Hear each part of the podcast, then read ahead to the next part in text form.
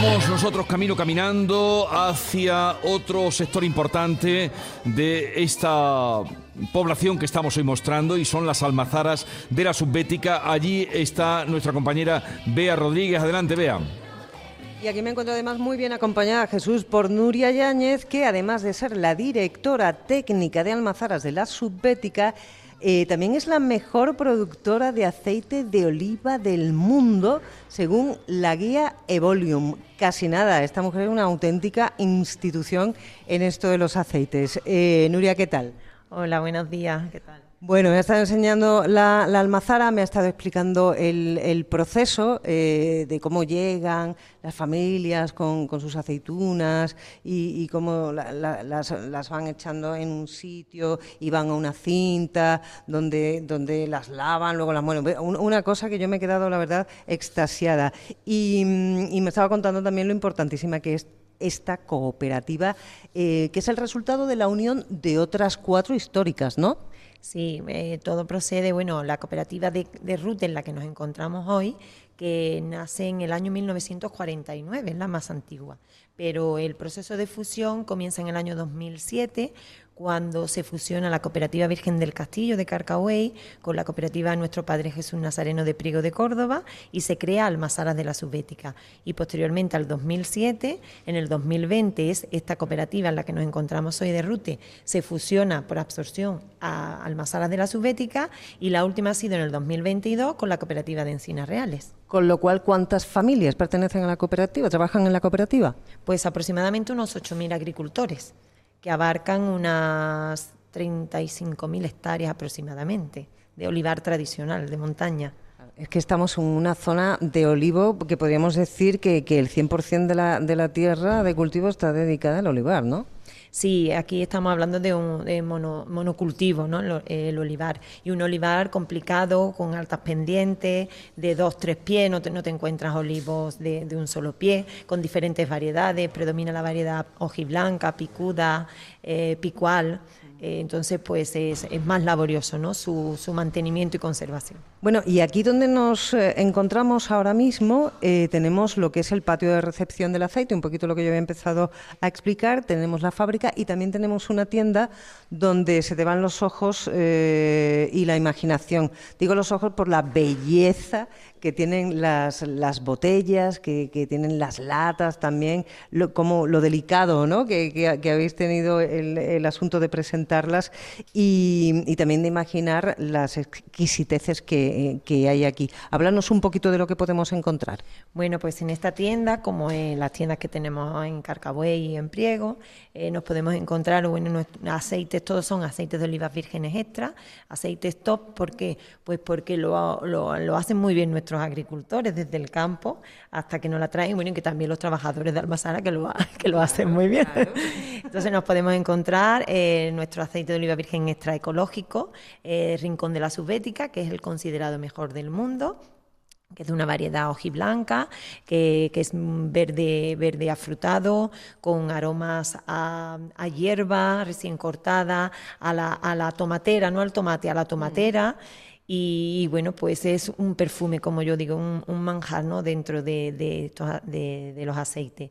Nos podemos encontrar también la marca Parque Oliva, que es la botella, una botella azul muy bonita, que, te lo, que lo puedes tú indicar, en el que es una, un cupaz de, de hojiblanca con, con picuda. Picuda es una variedad autóctona de, de la zona de la subbética y, bueno, que también da unos aromas al cachofa, a tomatera también en fin, un, otro manjar. Tenemos la variedad arbequina, que es la, botella que estás viendo en color roja.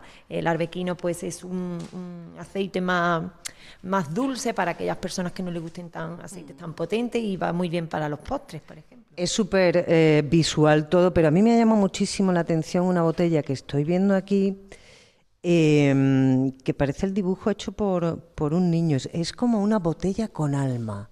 Sí, esto es un proyecto solidario que, puso en marcha Almazara de la Subbética en el año 2020, justo con la pandemia, en el que tiene dos componentes, un componente educativo, porque con una cartulina que a su vez cumple normativa medioambiental, eh, nos vamos a los coles, a los coles de Rute, de Priego, de toda la comarca, incluso hemos llegado a Madrid. Y el niño, el alumno, pues pinta un dibujo relacionado con el olivar, con el aceite y con la solidaridad. Esa cartulina envuelve a la botella y eh, destinamos de la venta de esa botella cuatro euros para la investigación contra la leucemia infantil a través de una asociación llamada Sonrisa sin Cáncer. Qué importante es todo esto. Jesús, ¿le quieres preguntar algo? parece que, no. Em, Invitados.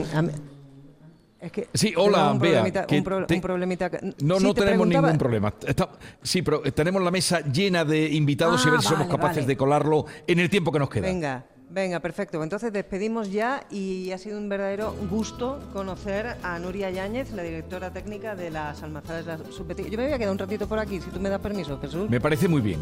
Me parece estupendo. estar con vosotros un ratito. Igualmente. Eh, enhorabuena. adiós, adiós. Eh, ya decía al principio, cuando empezábamos esta mañana, que estábamos en, en el Museo del Azúcar, sector importantísimo, el sector del dulce, anteriormente el sector del aguardiente, que es de 1630, pero hay otros sectores como el sector oleícola, donde hemos estado, oleícola, donde ha estado nuestra compañera dándonos cuenta, pero también hay sectores innovadores. Y eso es donde vamos a ir justamente ahora, pero antes voy a saludar a... Eh, mi querido amigo, no, no, ya sé que es Manolo, Anselmo, ya sé que es Anselmo, ah, Manolo, pero quería saludarte antes a ti. Anselmo, Anselmo Córdoba, buenos días. ¿Qué tal? Buenos días. ¿Cómo estás? Pues muy bien, muy a gusto con todos los radio oyentes de Canal Sur, que verdaderamente es un placer estar con ellos, estar contigo, con todo el equipo. Quería incorporarte a esta mesa porque tú bien conoces a quien vamos a, con quien vamos a hablar ahora, eh, porque tú tienes Rute en la cabeza, te cabe todo Rute en la cabeza. Y en el corazón porque realmente a Rute se lleva en el alma. Eh, eh, tener el, eh, tener el, gusto de haber sido en muchísimas ocasiones embajador de mi pueblo, posiblemente por encargo de, de mis vecinos, ha sido el, mayor logro, la mayor satisfacción que quizás me haya dado la vida y estar en esta hora que confía en mí para, para bueno, pues para aportar ese granito de arena de toda la gente que confía en los distintos sectores em, que, convergen en nuestra localidad, como, como bien nos va a contar ahora eh, mi compañero Manolo Córdoba, en ese sector tan representativo como son el mundo de la bolsa, el mundo de de, la de la gastronomía, el tema de individualizar el producto y, el orgullo de tener eh, tantas y tantas empresas que venden en los cinco continentes eh, y sobre todo el hecho de que el nombre de Rute se haya hecho universal en el siglo XXI. Vamos a saludar a Manolo Córdoba, que es gerente de la empresa Samafrava. Es una empresa que tiene ya más de 50 años transformando el plástico. Son pioneros, punteros eh, en un mercado internacional. Manolo Córdoba, buenos días. Buenos días, encantado y muy agradecido de estar aquí en un acto tan emblemático y en un lugar tan emblemático eh, como es el Museo del Azúcar y la campaña de Navidad en Rute. Campaña fundamental en aspectos como son la, riqueza que aporta al pueblo y la imagen que da también de cara al exterior. Estamos hablándole a toda Andalucía y queríamos, eh, indudablemente, porque hay varios sectores, está, ya lo contaba antes, eh, en, Rute agroalimentarios, pero la empresa vuestra, Samafrava, nació haciendo bolsas de plástico. En, efectivo, en efecto, nuestra empresa surgió en el año 74 una idea de, cuatro amigos eh, que de hecho dan nombre a la empresa, son el nombre de la empresa obedece a las iniciales de los cuatro eh, fundadores y en principio pues tuvieron eh, la lucidez de pensar que una bolsa pues se consumía absolutamente en todas las transacciones y por lo tanto que podía ser un proyecto de negocio importante y esto lo hablábamos hace 50 años y hoy aún estamos aquí y ojalá, eh, a mí no me cabe la menor duda, que sigamos cumpliendo muchos más. Pero claro, a mí me ha llevado siempre la gente que lo ve, la gente visionaria. Claro, Rute, estábamos hablando del aceite, el aguardiente, los mantecados, las chacinas, pero alguien ve la posibilidad de hacer negocio haciendo bolsas de plástico y comienzan a hacerlo. Correcto, por eso dicen que empresario se nace Eh, al final, formarte para lo que es llevar la gestión de una empresa ya en activo, pues sinceramente eh, lo considero más sencillo. Hay academias y en definitiva hay lugares donde te puedes formar para hacerlo, pero lo realmente complicado que yo veo es lo que estás comentando precisamente, saber ser capaz de, identificar pues una idea de negocio que con el tiempo pues se puede convertir en facturación, en rentabilidad y en generación de empleo. Pero claro, el plástico ha ido evolucionando muchísimo. Ya ustedes, además, creo que no hablan de plástico, hablan de, otros materiales. Han ido evolucionando hasta llegar a una empresa puntera como es la suya, que trabajan especialmente en envoltorios para, para temas de, eh, productos de agroalimentación. ¿no? Bueno, a mí sí que me gusta personal hablar de plástico porque sinceramente creo eh, que lo que se ha hecho con el plástico es una demonización bestial eh, sin argumentos pragmáticos que realmente justifiquen que las alternativas de las cuales se habla son más bondadosas con el medio ambiente que el mismo plástico. Pero de cualquier modo, a nivel empresarial lo que tienen es que identificar oportunidades y como realmente el plástico, la bolsa como tal, eh, fue legislada y fue demonizada por la sociedad, pues obviamente la virtud de las empresas y de los empresarios están en saber diversificar hacia productos que entienden que van a ser viables de cara al futuro. Entonces sí que hubo un hito importantísimo en el 2010-2012, además coincidiendo con una crisis, recuerdo en el 2008 con una crisis financiera barra, económica bestial, que en nuestro caso se acentuó eh, por la demonización del producto que fabricábamos. Entonces, insisto, creo que fue el hito más importante de esa mafraba y es que entendimos que en ese momento había que diversificar.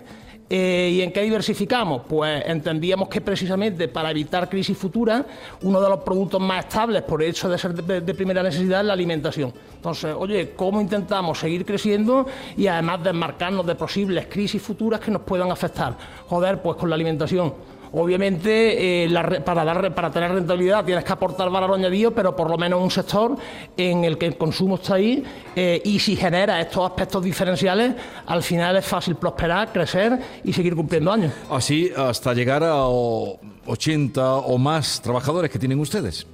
Desde 2010, eh, como consecuencia de este hito en el que diversificamos eh, hacia los envases flexibles, por cierto, quiero puntualizar que estamos súper contentos de, ser proveedores de empresas como la Flor de Rute. Porque, por eh, ejemplo, todos los envoltorios que tienen los mantecados, eso los hacen ustedes. la mayoría, la mayoría, la mayoría, de, los, de los envases flexibles, pues sí que lo que lo hacemos nosotros con esta integración que hicimos hacia el sector de, la alimentación. Entonces, insisto, fuimos capaces de identificar este, este proyecto y a día de hoy pues, pues aquí estamos y con perspectiva de seguir creciendo. Pero me han dicho que es la empresa de ustedes que es, vamos, una de las principales, si no la principal en España en este sector. A nivel andaluz, en, capacidad instalada no. ¿eh? tenemos que diferenciar un poquito lo que es capacidad instalada y por lo tanto facturación eh, con respecto a lo que es eh, producto de valor añadido. estamos en la vanguardia absoluta en lo que respecta a productos diferenciales, a productos de mayor valor añadido y por lo tanto de más rentabilidad, principalmente vinculado a, diseños de productos que además de aportar al, alimento que se envasa conservación y durabilidad, también hemos sido capaces de incorporar ese puntito de sostenibilidad que hoy es necesario para, nuestros clientes, para empresas importantes del sector de la distribución, para la sociedad y para nosotros mismos, porque somos los primeros que somos conscientes de que nosotros como industriales, pues al final tenemos que contribuir a la conservación del planeta y por lo tanto eh, hemos, hemos implicado muchos recursos materiales, económicos, humanos, para desarrollar, como digo, productos que por una parte cumplen con las expectativas en cuanto a conservación y coste de nuestros clientes, pero por otra parte también en cuanto a sostenibilidad. Anselmo, mmm, Rute es más que todo lo que contábamos antes, ¿no? Eh, Rute es un, es un mundo, eh, la verdad, Rute es como diría Lola Flores, que la tenemos aquí justamente enfrente, echan azúcar. Echan eh, Rute es de otro planeta.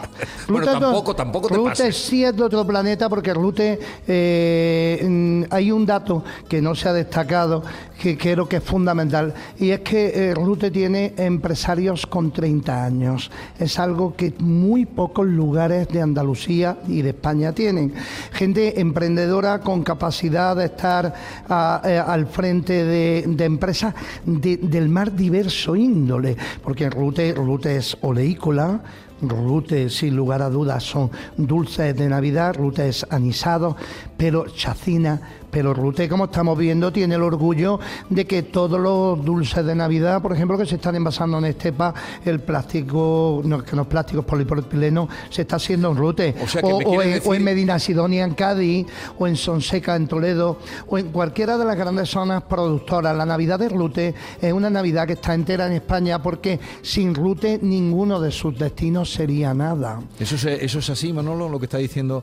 Eh, Manolo, está sonrojando a Manolo. Eh, está sonrojando a Manolo. Pero es verdad lo que está contando. Al, al menos se intenta que sea así. Afortunadamente, pues tenemos presencia a nivel comercial y cartera de clientes eh, en Andalucía, por extensión en España y afortunadamente también estamos pasando la frontera y tenemos una presencia importante en Francia, Portugal y principalmente países del norte de África y del centro de Europa. Pues qué bien. Qué bien, y qué alegría encontrar en un pueblo de 10.000 habitantes eh, empresas como esta y alguna otra que hay con la de los, la, los portaequipajes también. tenemos todos todos los portaequipajes, es decir, todos los portaesquí que se venden en Europa están hechos en Rute. Eh, Rute tiene los productos químicos del sur que se venden en Emiratos Árabes, anticongelantes de coche, eh, con comerciales que hablan más de cinco idiomas. Rute mm, es capaz de desarrollar una industria para las grandes cerveceras a nivel europeo. Todas las terrazas premium, las terrazas, premium de Heineken están hechas en Rute, eh, ya bien sea en cualquiera de sus divisiones, en la división Cruzcampo, en la división Estrella Galicia. Subir al Ayuntamiento de Madrid, por ejemplo, en, Cibeles y ver que toda la terraza está hecha en Rute, a mí mm, me impone. Eh, ir a las grandes ferias comerciales de Europa, eh, poder hablar con los grandes, las grandes del alcohol, con Pernod Ricard, con, con Diageo, con Barma, eh, y saber que todos todos tienen un contacto con Rute porque saben que si quieren estar a la vanguardia en sus líneas de comercio, esta localidad a través de la firma de mm, Rock eh, puede, puede estar presente, creo que, es algo grandioso. Mm, Rute tiene los aceites laureados verdes dulces más prestigiados junto a los de la subbética, eh, son los aceites más prestigiados del mundo.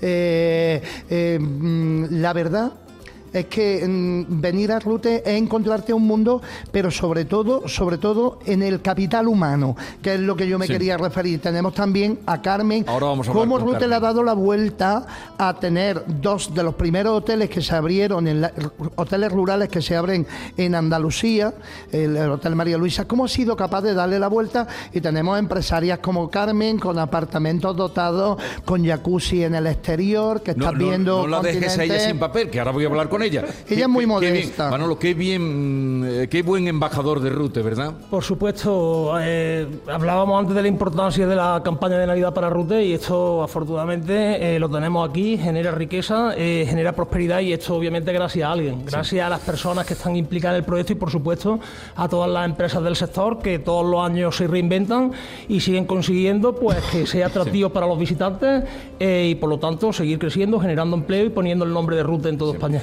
Eh, Manolo Córdoba, mm, gerente de la empresa Samafrava, nos ha encantado conocerle, saber de esa la importancia de esa empresa con proyección internacional y que los oyentes que nos están escuchando que sepan que cuando vayan a coger una lechuga al supermercado, el envoltorio posiblemente, muy posiblemente esté hecho aquí en Samafrava, cuando vayan a abrir eh, pues un mantecado, un polvorón, un alfajor, el envoltorio está hecho aquí y eso refleja también el potencial que hay y cómo sobre todo se puede, siempre existe la posibilidad de crear, como ocurrió cuando empezaron a hacer aquí, bolsas de plástico hace 50 años. Gracias por la visita, que vaya todo bien. Muchas gracias a vosotros, un placer. igualmente, por nuestra parte. una pausa y enseguida vamos ya, porque tenemos que hablar de ti, Anselmo. Y si tú hablas de los demás, no, vamos a ver, no va a haber tiempo para hablar de ti y del museo que tú pusiste, de, de la NIS. Tú por eso no te preocupes, porque yo tengo una categoría, tengo un título que me encanta, el que más me representa es el de impresentable. ¿Pero quién te dice? ¿Quién te dice a ti impresentable? Es que todo el mundo me conoce, entonces eso ya forma parte. No, no, Anselmo no necesita presentación, yo te presentaré ahora como tú te mereces. Enseguida estamos a la vuelta ya en la recta final de nuestro programa de hoy. Esta es La Mañana de Andalucía con Jesús Vigorra, Canal Sur Radio. Vamos al tramo final. Anselmo, eh, otro pilar importante de todo lo que vamos hablando hoy, porque la idea era mostrar lo que aquí se hace, lo que se vive, sería el turismo. ¿Cuándo empieza aquí a airearse el turismo? Bueno, el movimiento turístico en Rute es anterior a la creación de la comarca de la Subética Cordobesa, porque se crea el Hotel María Luisa. El Hotel María Luisa es un gran empresario ruteño que desarrolla su actividad en la Costa Brava y que se viene hasta Rute en la década de los años 80, a principios de los años 80, eh, creando un hotel que aún hasta su último día se mantuvo en vanguardia con piscina cubierta, con sauna finlandesa, con una serie de, condicionantes que la verdad hace 40, ya casi 50 años, era una situación desconocida. Eh, nosotros, el movimiento luego posterior se desarrolla en torno a la creación del Museo de Laní, propiamente dicho en el año 1994. Que es cuando tú creas el Museo de Laní. Abre sus puertas y a partir de ahí se desarrolla una sinergia que comienza refrendando el ayuntamiento con la creación del monumento a Lanín, justamente un año después. Y a partir de ahí empiezan a abrir empresas como son como son eh, incorporarse el Belén de chocolate, se incorpora la flor de rute, se incorpora el jamón de rute y son distintos museos que van creando una sinergia hasta llegar a la actualidad. Eh, la actualidad se ha diversificado durante todo el año. Hoy Rute es un pueblo que atrae turismo no solo en la época central de Navidad, sino que tiene mucho que decir, por ejemplo, en los patios de Córdoba. Eh, los patios se declararon patrimonio de la humanidad y a partir de ese momento eh, toda la provincia se incorpora, pero Rute lo hace de una forma muy especial porque es muy difícil de que el primer premio no esté en Rute. Y fíjate por dónde estamos ahora mismo dos personas vinculadas. Carmen, con un maravilloso patio de montaña, ella incorpora a su patio vistas del, del propio patio, incorpora la floración del bético y del subbético, la higuera, los chumbos. Y nosotros tenemos un patio de la ni, un patio con duende que es fabuloso. Vamos a saludar a Carmen, Carmen Pérez Morales, que es la gerente de alojamiento rural El Rincón de Carmen. Carmen, buenos días. Hola, buenos días. Me han dicho, Anselmo eh, y más gente, que tiene usted un alojamiento rural muy especial porque está dentro del Parque de la Subbética. ¿Eso cómo es posible? Así es, pues sí, nosotros estamos dentro del Parque Natural de la Subbética, nos encontramos a dos kilómetros del pueblo de Rute y bueno, nuestras vistas pues son al embalse y a toda nuestra querida Subbética. Al embalse de Inájar. De Inájar. ¿Y, qué tal va la cosa? Pues bien. ¿Se defiende bien? Sí, sí, se defiende bien porque la verdad que hay mucha gente, hay españoles que sí que quieren descansar, tener su día de descanso del relax y dejar un poco, digamos, la ciudad y cambiar, un poco de cambio. Y luego también nos visita mucha gente, muchos extranjeros que vienen desde distintos países, pues como por ejemplo Alemania, Francia, eh, Inglaterra. Em, o sea que hay, demanda internacional. Sí, sí hay, sí. Y el turismo, además del de, el Rincón de Carmen, que es suyo, ¿va en auge también en esta zona? Sí, Sí, sí, el turismo, además en Rute, eh, bueno, como ha contado Anselmo, que fue pionero, que en la zona fue de los primeros pueblos que tuvieron su hotel, que ahora en este momento han hecho otra innovación, pero eh, hay también muchísimos alojamientos rurales y además cada día con un nivel más, alto. Mm. Eh, Anselmo, mm, Creaste el Museo del Anís en el año 94. No sé si hay muchos museos del anís en, en España. Bueno, afortunadamente eh, han ido apareciendo en España y en Europa. Eso no, eh, nosotros lo vimos en el 94, pero claro, inmediatamente empezó la sinergia local, la sinergia andaluza, por ejemplo, con, en Estepa, con nuestro compañero Ignacio, que también quiso montar un museo en esta ciudad emblemática. Eh, lo hizo también eh, Cazalla de la Sierra, en Sevilla. Eh, hay dos pueblos en Cataluña que lo han ido incorporando y uno en Italia. Eso lo ha tenido bien la Junta de Andalucía y lo ha reconocido eh, declarándonos eh, mm, premio a la excelencia turística. El máximo galardón nos lo entregó en la anterior Junta de Gobierno con Juan Marín como vicepresidente de la Junta y consejero de Turismo y la verdad el máximo galardón que tenemos y todo un orgullo. Pero hemos conocido cómo se crea, nos lo han encontrado los hermanos Garrido, eh, el, tema de, los productos navideños. Pero ¿por qué en este pueblo, en el año 1630, que es eh, siglo XVII, empieza a elaborarse aguardiente? ¿Por qué surgen aquí 100 destilerías? ¿Por qué? Brevemente, Anselmo que yo sé que tú sabes muchísimo de todo bueno, esto. Pero ¿por qué? ¿Por qué va a ser lo siguiente? Rute no tenía esta semblanza del monocultivo del olivar más el espacio natural protegido del parque que tenemos hoy día. Eh, entonces Rute tenía una parte importante sembrada de viñedo. Eh, los vinos de Rute nunca pudieron competir eh, porque no tenemos ese suelo de albariza que tiene nuestro hermano de Montilla o la sierra, la sierra de Montilla en la zona Moriles Altos. No teníamos esa calidad de vinos.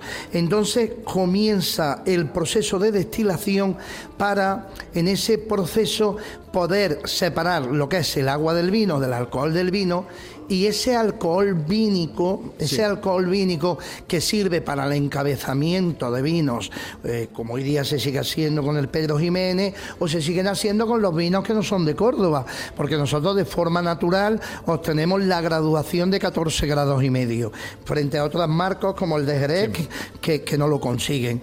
Ese, ese alcohol vínico se perfuma con semilla de uva y se consigue el aguardiente aromatizado al anís, que es su nombre correcto. Ese lo tenemos desde el siglo XVII, 1630 como bien has dicho, hasta finales del siglo XIX, en que nos visita la filoxera, eh, un bichito que secó el viñedo y que hizo que se transformase del sector vínico al sector del alcohol vínico, al sector del aguardiente procedente de la remolacha azucarera. Entonces ahí hay un cambio importante, aparecen los toreros, puesto que es un nuevo producto. Pero ¿por qué los anises o los aguardientes, como bien dices que se llaman, por qué esa eh, en fin, esa costumbre de ponerle nombre de torero, bombita, machaquito, arruzafa, arruza. Bueno, te contamos Arruzafa, Arruzafa, que eres tan cordobés como yo, ¿eh? Jesús, Arruzafa era el nombre del palacio que tenía el abuelo de Aterramán I, ¿eh? Y entonces eh, eh el nombre es rusa, que te voy a pegar, ¿eh? He dicho rusa. Vale. He dicho eh, rusa. Eh, entonces te cuento. Eh, la, ¿Por, qué? ¿Por qué nombre de torero? El, el, nombre de la anís de Rute era el nombre del el pueblo, pueblo, Rute como las botellas que tenemos presentes aquí en la mesa, que luego se le va incorporando el nombre del fabricante, era Anite Rute, pero de Jesús Vigorra, de Anselmo Córdoba, o de Carmen, o de David Ruiz, que estaba ahí con nosotros. Eh, luego, luego, cuando llega el momento en que las marcas se comercializan, hay ese cambio, porque los, los, nombres tenían nombres de, es curioso, nombres de animales, nombres de animales, eh, eh, nombres, nombres de fabricante, nombres incluso de mujeres. Es muy normal, ¿eh?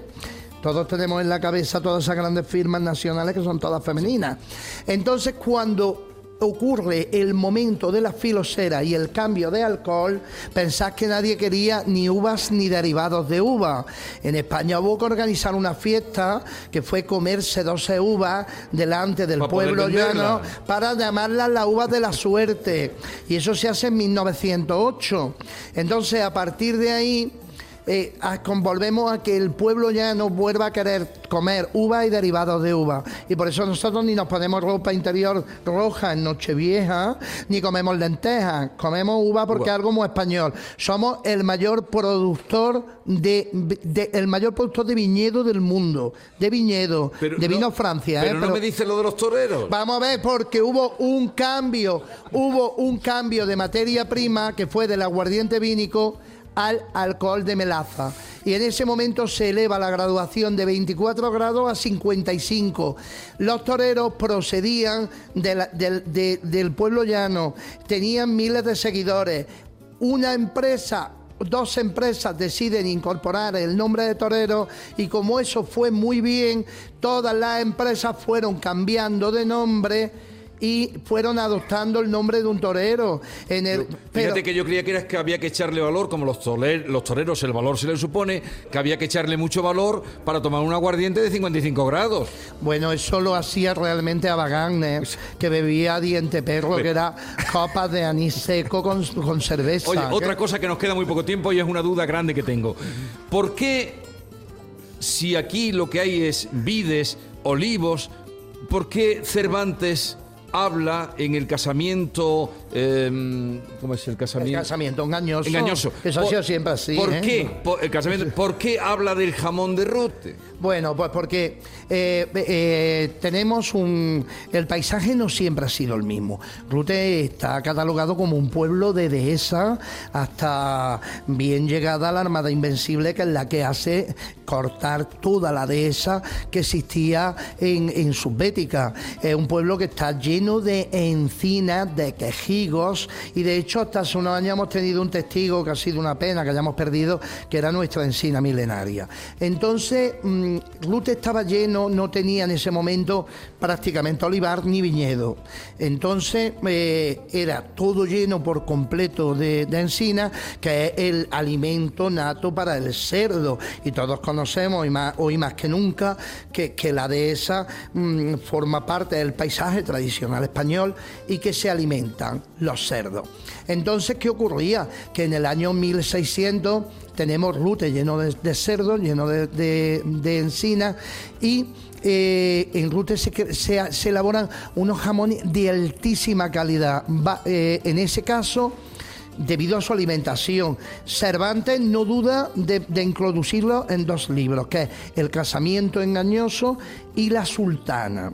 En los dos nombra el jamón, de, Rute. Pero luego lo hace, luego lo hace el príncipe Conme de Medici. Es un príncipe italiano. ¿Y San Juan de Dios? Eh, y San Juan de Dios. déjame ya. Todos comen jamón de Rute. Pero eh, eso era antes, ¿eh? No, ahora el jamón está en mi tierra. Bueno, bueno, bueno. hay, que, ver que es verdad que el norte de Córdoba, vamos a partir una lanza por el norte de Córdoba que es maravillosa, por esa feria del jamón ibérico que todavía no nos ha invitado, que se va a celebrar la semana la que semana viene. Que ya está invitado. Pero estamos muy calladitos, ¿eh? que todo el mundo sabe que tú eres allí de Villanueva de Córdoba. Bueno, Carmen, gracias por venir. Carmen, muchas gracias, que vaya todo bien. El Rincón de Carmen en el Parque Natural de Subbética. Si quieren vivir una noche, una noche dentro del parque de la subbética. Una noche mágica. Vale. Eh, y vamos a terminar con el alcalde David Ruiz, que nos acompañaba esta mañana muy a primera hora. Alcalde, vamos a echar el cierre. Este señor eh, es un auténtico embajador de Rute Anselmo, ¿eh? Además, de verdad, que todo el mundo que conoce a Anselmo, el mejor embajador que puede tener Rute es Anselmo Córdoba. Yo siempre le doy la enhorabuena porque a todos los sitios que va, va vendiendo Rute. Eh, vamos a terminar con un villancico de Rute. villancico propio de aquí. Creo que sí, y si no es, no me pongas no me pongas pega. Eh, y nada, deseando que tengan una feliz campaña Navidad. Bueno, Jesús, para terminar quiero decir que en los mejores mantecados y el mejor anís está en Rute. Bueno, adiós y gracias por estar con nosotros. Bueno, que vengáis todos a Rute, que tu cuerpo lo disfrute.